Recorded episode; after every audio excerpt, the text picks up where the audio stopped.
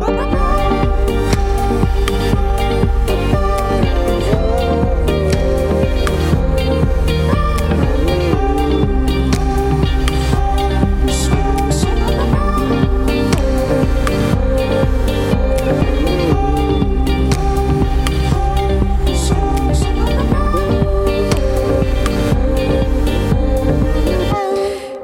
D'être avec nous à l'écoute de Radio Phoenix. En ce mercredi dans la Méridienne, on retrouve exceptionnellement Enzo pour notre récap de l'actu sport.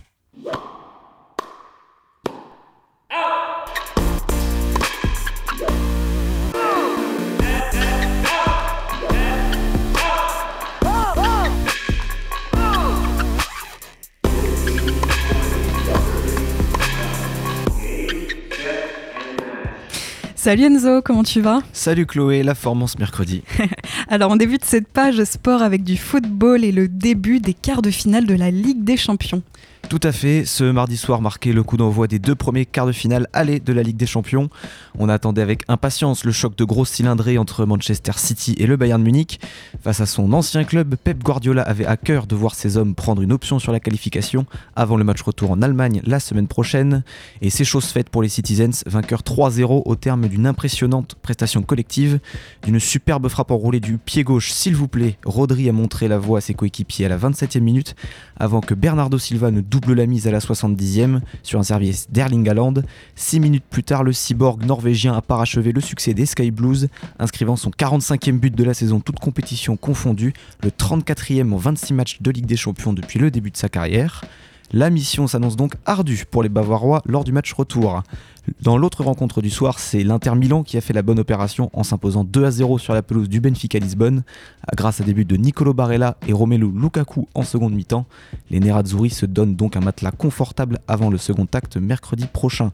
Les deux derniers quarts de finale aller sont à suivre ce soir avec deux très belles affiches là aussi.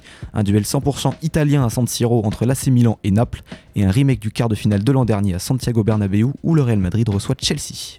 Et maintenant un mot de l'équipe de France féminine qui poursuit sa, euh, sa préparation pour la Coupe du Monde. Le stade Marie-Marvin du Mans accueillait hier soir le deuxième match des Bleus sous la direction d'Hervé Renard. Après la victoire 5-2 face à la Colombie il y a quelques jours, face aux championnes olympiques canadiennes, les Françaises ont rendu une belle copie récompensée par une victoire 2 buts à 1. Il a fallu attendre la 51e minute et le but de Grâce Gayoro pour souffler un peu. Et c'est ensuite Léa Legarec qui a doublé la mise 1964 jours après sa dernière apparition en sélection. C'est de bon augure à une centaine de jours de leur entrée en lice à la Coupe du Monde face à la Jamaïque. Et en tennis, direction le Rocher et la terre battue pour la suite du tournoi de Monte-Carlo. C'est le grand retour de la saison de terre battue en tennis et ce premier Masters 1000 sur Ocre va permettre à tout le monde de reprendre ses repères en vue des prochaines échéances, dont Roland Garros à la fin mai. Sur les cours monégasques, on surveillera le retour à la compétition de Novak Djokovic. Le numéro 1 mondial, privé de la tournée américaine en mars en raison de son statut vaccinal, fait son retour presque à domicile, lui qui habite dans la principauté. Il s'est qualifié hier pour les huitièmes de finale en venant à bout de la surprise russe Ivan Gakov, issu des qualifications. Joko connaîtra son adversaire dans l'après-midi. Ce sera un Italien, soit Luca Nardi, soit la tête de série numéro 16 Lorenzo Musetti. En l'absence de Carlos Alcaraz, forfait sur blessure, l'autre attraction du tournoi sera le grec Stefanos Tsitsipas, numéro 3 mondial. Le double tenant du titre s'est lui aussi qualifié pour les huitièmes en profitant de l'abandon de Benjamin Bonzi, le dernier français encore en lice dans le tournoi. En basket maintenant, on traverse l'Atlantique, direction les États-Unis où on va bientôt connaître l'ensemble des affiches des playoffs NBA. Les 82 matchs de saison régulière désormais dans le rétroviseur, place au playoff NBA pour les 6 premières équipes des conférences Est et Ouest, plus les 4 équipes qui sortiront du play-in tournament. Ce mini tournoi entre les équipes terminant de la 7e à la 10e place de la saison régulière a pour but de définir les 4 dernières franchises qui rejoindront les 12 premiers élus. À l'Est, Miami recevait Atlanta et ce sont les Hawks qui se sont imposés 116 à 105 avec notamment 25 points de leur star Trey Young. Atlanta défiera donc Boston au premier tour des playoffs tandis que Miami devra battre le vainqueur de Toronto-Chicago pour composter son ticket. À l'ouest, les Lakers de Los Angeles accueillaient eux les Wolves de Minnesota, sans Rudy Gobert, suspendu pour avoir frappé à l'épaule son coéquipier Cal Anderson pendant un temps mort dimanche soir pour le dernier match de régulière, et sans Jalen McDaniels qui a exprimé sa déception de sortir en début de ce même match en frappant si fort un mur avec sa main qu'il se l'est fracturé. Dans une soirée plus calme quand même, ce sont les finalement les Californiens qui l'ont emporté en prolongation 108 à 102, emmenés par leur duo LeBron James-Anthony Davis. Ils seront opposés à Memphis au premier tour alors que la dernière place de playoff se jouera entre Minnesota et le gagnant du match Nouvelle-Orléans, Oklahoma City.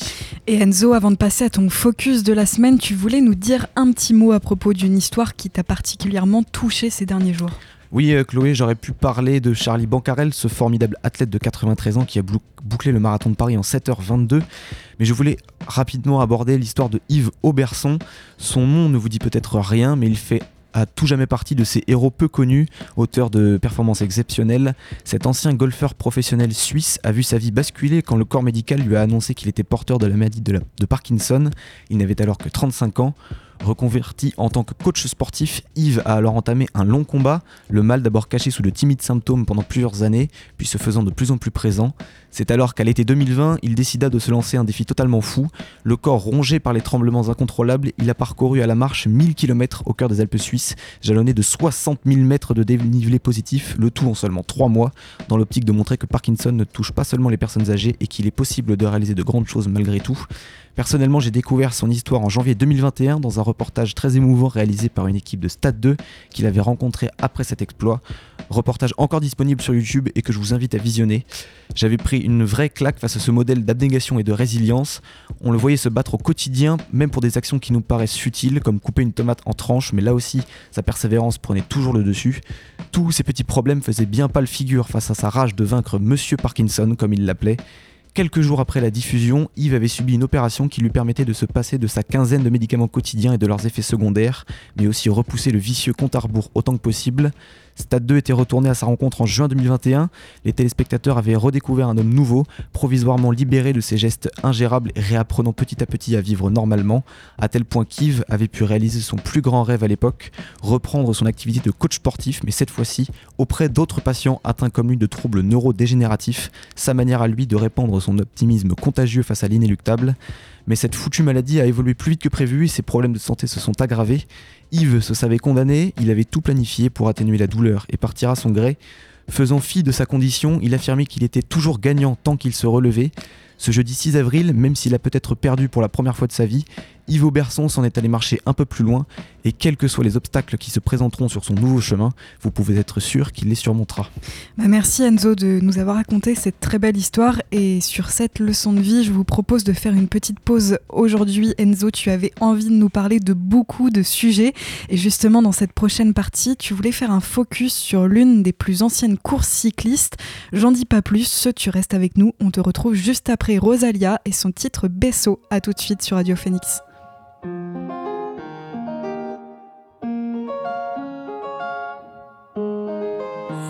Necesito otro beso, uno de esos que tú me das. Estar lejos de ti el infierno, estar cerca de ti es mi paz. Y es que amo siempre que llegas. Si yo odio cuando te vas, yo me voy contigo a matar. No me dejes sola, ¿pa' dónde vas? ¿A dónde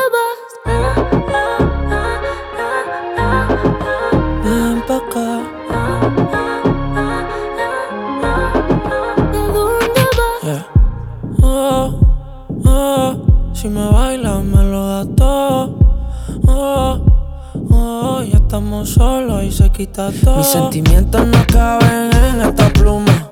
Hey, ¿cómo decirte? Tú eres el exponente infinito, la X y la suma te queda pequeña en la luna. Porque te leo, tú eres la persona más cerca de mí. Si mi ser se va a apagar, solo te aviso a ti. Siente que hubo otra vida, de tu agua bebí, conocerte debí.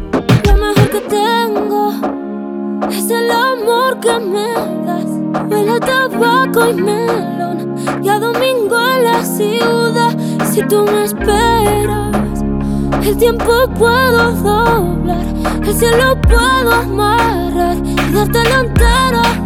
Yo quiero que me otro beso. Uno de esos que tú me das. Estar lejos de ti el infierno. Estar cerca de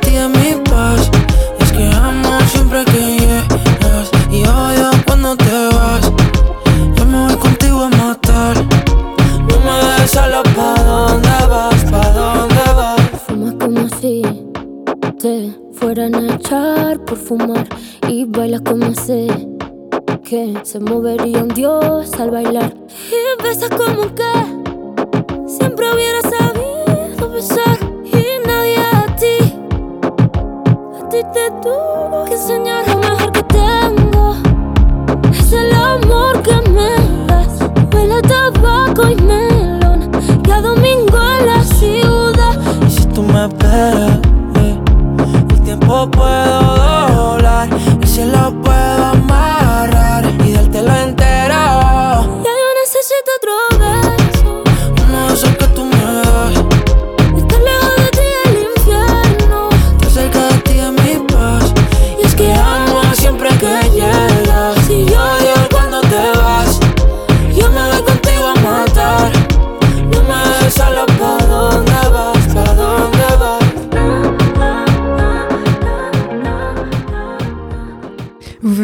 Rosalia et son titre Besso. Dans cette deuxième partie d'émission, Enzo est toujours à mes côtés. Il est revenu tout à l'heure sur les derniers résultats sport, mais maintenant on revient à des notes un peu plus positives et à ton focus de la semaine où tu voulais parler vélo. Exactement, on va parler d'une épreuve légendaire du calendrier cycliste. L'édition 2023 a été remportée dimanche par Mathieu Van Der Poel. Je veux bien évidemment parler de Paris-Roubaix. Eh bien, commençons sans plus attendre par un peu d'histoire avec la jeunesse de la classique. Tout à fait, euh, Diane n'est pas présente aujourd'hui pour la note historique, donc je vais m'en charger. Faisons un bond dans le passé, revenons au début de l'année 1895, date à laquelle deux filateurs originaires de Roubaix, Théodore Vienne et Maurice Pérez, décident de construire un vélodrome près d'un parc apprécié des sportifs du coin, jouxtant les communes de Croix et de Roubaix dans le nord. L'inauguration de la piste de 333 mètres de long a lieu le 9 juin 1895 et accueille plusieurs compétitions où s'affrontent notamment les meilleurs pistards de l'époque. Vient alors une idée aux deux Roubaisiens Vienne et Pérez, une course qui partirait de Paris pour se finir dans leur enceinte flambant neuve pour un parcours d'environ 280 km.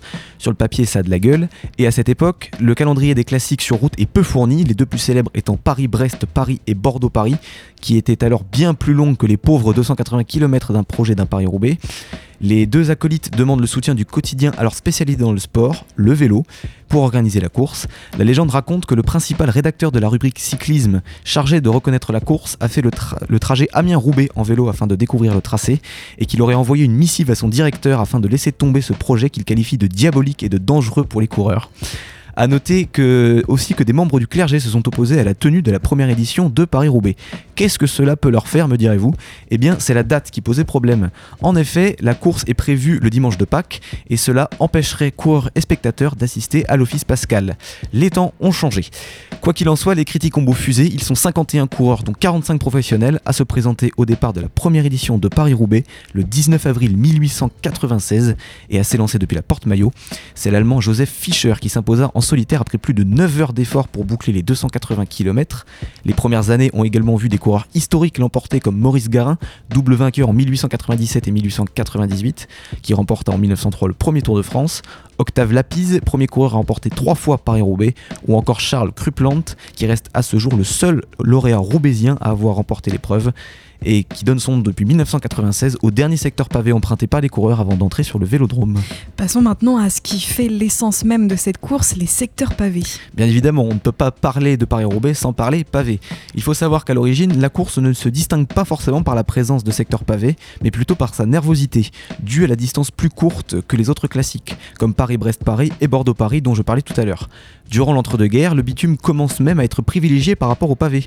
En 1939, un premier secteur est recouvert entre Forest-sur-Marque et M, et c'est alors considéré comme une marque de progrès pour Paris-Roubaix. La baisse du nombre de kilomètres pavés se poursuit dans les années 50 et 60 pour atteindre son minimum historique en 1965 avec seulement 22 km de pavés. Par conséquent, la difficulté de la course est moins forte, ce qui explique les nombreuses victoires des sprinteurs dans ces années, mais aussi l'augmentation de la vitesse moyenne sur l'ensemble du parcours. Ainsi, avec 45,129 km/h de moyenne, le néerlandais Peter Post, vainqueur en 1964, sera détenteur du record sur Paris-Roubaix jusqu'en 2017, détrôné par le belge Greg Van Avermaet. Entre-temps, l'organisation de la course est attribuée au nouveau quotidien sportif en vogue, l'équipe, qui souhaite notamment explorer de nouveaux recoins du nord de la France pour remettre le pavé au cœur du jeu par l'intermédiaire de son fondateur Jacques Godet. En 1955, des premières modifications sont apportées au parcours, en passant désormais par la région du Pével, qui donnera par la suite des secteurs mythiques comme Mons et Canfin-en-Pével. En 1966, le tracé est déplacé vers l'est et le départ s'effectue désormais du côté de Chantilly dans l'Oise. Mais Jacques Godet en veut plus et recherche encore de nouveaux secteurs pavés à incorporer. En 1967, Jean Stablinski, l'ancien mineur devenu capitaine de route de Jacques Anquetil, fait découvrir aux organisateurs un passage qui va changer à jamais l'histoire de la course, la Trouée d'Arambert, une longue ligne droite de 2300 mètres au milieu de la forêt de Reims-Saint-Amand-Wallers. Ici, tout peut se passer. Crevaison, chute, déjantage et j'en passe, tu peux gagner ou perdre Paris-Roubaix dans la trouée d'Arambert. Un secteur au, pavé biscornu et disjoint qui en fait aujourd'hui une véritable attraction. Il suffit de voir la densité de la foule qui se masse au bord de celle-ci pour s'en rendre compte, ce qui a suscité des polémiques dans le passé, notamment en 1998, quand le grand favori de l'époque, le belge Johan Museeuw, s'accrochant avec un photographe à la sortie de la trouée, est victime d'une chute qui restera malheureusement célèbre puisqu'il sera victime d'une fracture ouverte de la rotule. D'autres secteurs ont marqué l'histoire de la course, comme ceux de Mont-Saint-Pével ou encore le terrible enchaînement Canfin-Pével Carrefour de l'Arbre, qui sert souvent de juge de paix du fait de sa proximité avec la ligne d'arrivée. Sacrée histoire de course donc, et pour terminer Enzo, il me semble que tu voulais revenir sur des anecdotes qui sont restées célèbres. Et oui, forcément, depuis 1896, il s'en est passé des choses insolites et je voulais en faire un petit florilège ici Commençons en 1934 avec Roger Lapéby, mythique coureur de l'époque. Il est largement en tête et rien ne semble pouvoir euh, l'empêcher de triompher. Oui, mais patatras, il crève à 7 km de l'arrivée et sa voiture d'assistance est trop loin pour l'aider. Il décide alors, dans un élan de clairvoyance, d'emprunter le vélo d'un spectateur pour boucler le parcours. Alors, il a bien fini la course en premier, mais le règlement est intransigeant. C'est strictement interdit de changer de vélo à l'époque. Il sera donc disqualifié et ne goûtera, et ne goûtera jamais au succès sur l'épreuve. On avance en 1949 année où on peut voir deux noms inscrits au palmarès. Histoire rocambolesque là aussi, ils étaient trois à se disputer la victoire au sprint, trois rescapés de la bonne échappée. Arrivés aux abords du vélodrome de Roubaix, ils sont mal orientés par l'organisation de la course et se retrouvent à faire le tour, mais à l'extérieur de l'enceinte. Le vélo, c'est avant tout de la débrouillardise. Les trois compères finissent par pénétrer sur la piste par la mauvaise entrée. André Mahé règle le sprint et pense s'imposer, mais l'italien Cerce Coppi, le frère de l'illustre Fausto Coppi, qui remporte lui le sprint du peloton, réclame aux organisateurs la victoire puisque Mahé est sorti du tracé officiel. Le verdict tombera des mois plus tard et les deux coureurs sont finalement déclarés vainqueurs, une anomalie dans l'histoire de Paris-Roubaix. Dernière anecdote pour aujourd'hui, celle que je préfère car elle résume tellement bien l'esprit qui règne chez les coureurs participants à Paris-Roubaix. En 2018, au moment où Peter Sagan lève les bras sur le vélodrome, le lituanien Evaldas Siskevicius passe littéralement une journée en enfer puisqu'il est encore à 30 km de l'arrivée. Mais qu'importe, le coureur de Delco Marseille est déterminé à terminer l'épreuve coûte que coûte. Il se livre dans un duel de tous les instants avec la voiture balai, mais crève dans un secteur pavé. Il doit donc changer sa roue, va donc la chercher auprès de sa voiture d'assistance, qui est en panne, tractée sur la remorque de la voiture balai. Les images sont surréalistes avec le public encore présent qui l'encourage bruyamment à repartir. Le chauffeur de la voiture balai lui annonce même qu'il doit parcourir les derniers kilomètres seul, puisque les routes doivent rouvrir à la circulation. Siskevicius en termine avec son Paris-Roubaix après un ultime rebondissement. Quand il arrive au vélodrome, il trouve les portes fermées, puisque ça faisait plus d'une heure que Sagan était arrivé quand même. Après une négociation avec un employé d'ASO, on lui ouvre les portes du paradis et il savoure comme il se doit son dernier tour et demi sur la piste, un épilogue fabuleux de son enfer du Nord. Bah merci beaucoup Enzo pour ce récap et pour ce focus. On te retrouvera avec plaisir la semaine prochaine et on reprend nos habitudes. Tu seras avec nous dès lundi. Vous écoutez La Méridienne sur Radio Phoenix. Pour la dernière partie de cette émission, on revient sur l'actu en ce milieu de semaine, mais pour le moment, je vous laisse avec Later et son titre She is Coming. A tout de suite sur Radio Phoenix. coming.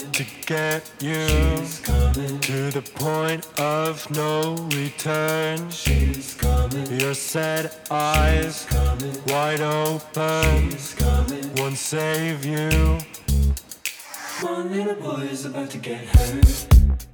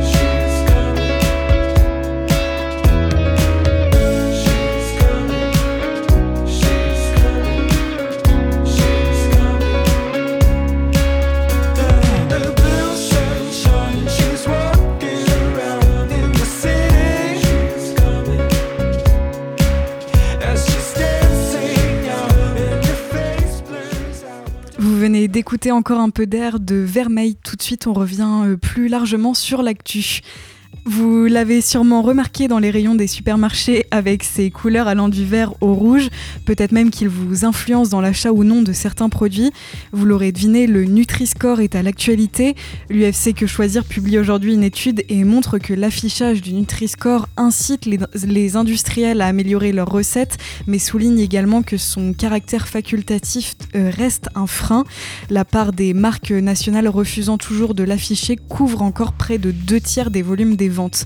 Face à ce constat, l'association de consommateurs demande aux autorités de rendre obligatoire cet affichage nutritionnel en France et en Europe. Pour mener euh, cette étude, l'association a comparé sept familles de produits alimentaires entre 2015 et 2022. En 2015, beaucoup d'entre eux affichaient les plus mauvaises notes entre E et D, mais l'année euh, dernière, trois de ces groupes avaient une meilleure composition et présentaient moins de sel, de sucre ou encore de graisse saturée. Il s'agit euh, des pains spéciaux, des barres de céréales ou aussi les céréales de petit déjeuner. En attendant qu'une éventuelle réglementation soit mise en place, l'association conseille aux consommateurs de contourner le manque d'informations si le Nutri-Score n'est pas affiché sur un produit. Elle a également créé une application mobile gratuite, Quel produit, basée sur les règles du Nutri-Score. À l'actualité également, aux États-Unis, l'administration Biden a déclaré hier envisager d'imposer des restrictions d'envergure à l'utilisation des eaux du fleuve Colorado après l'impasse de négociations entre plusieurs États américains. Près d'un quart de siècle de sécheresse aggravée par le changement climatique et une augmentation des besoins en eau a réduit le fleuve à un niveau très inquiétant. Le fleuve approvisionne environ 40 millions de personnes en eau et il irrigue des millions d'hectares de terre pour nourrir le pays. Cet État américain se trouve actuellement dans une impasse pour s'accorder sur les niveaux de consommation. Le but d'un accord empêchait d'atteindre le point critique quand les tuyaux d'alimentation du barrage Hoover se trouveront au-dessus du niveau de l'eau et que le fleuve cessera de s'écouler. Et enfin, pour terminer, quelques mots à propos du Festival de Cannes. Le cinéaste espagnol Pedro Almodovar présentera un court métrage très attendu, tourné en anglais avec Ethan Hawke et Pedro Pascal lors de cette 76e édition. Le court métrage nommé Strange Way of Life sera projeté en sélection officielle et en avant-première mondiale et sera suivi d'une rencontre avec le réalisateur et son équipe. Ce western raconte l'histoire d'un éleveur, Silva, joué par l'acteur de The Last of Us, Pedro Pascal et d'un shérif interprété par Ethan Hawke. Les deux hommes se retrouvent 25 ans après avoir travaillé ensemble comme tueurs à gages. C'est la deuxième fois que Pedro Almodovar tourne en anglais après un premier court métrage, La Voix humaine, présenté à Venise en 2020. Almodovar est un habitué de Cannes où il a notamment présenté La mauvaise éducation en ouverture en 2004 et dont il a présidé, le jury en 2017. Il avait décerné la Palme d'Or à The Square du réalisateur suédois Ruben Ostlund qui présidera le jury cette année.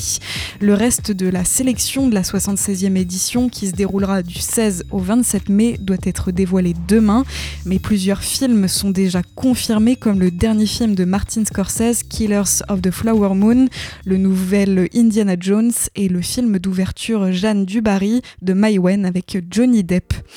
La Méridienne, c'est déjà fini. Merci d'avoir suivi cette émission. On se retrouve demain à la même heure. D'ici là, vous retrouverez Maxime pour l'actualité culturelle à 18h dans la belle antenne. Bon après-midi sur l'antenne de Radio Phoenix et à demain.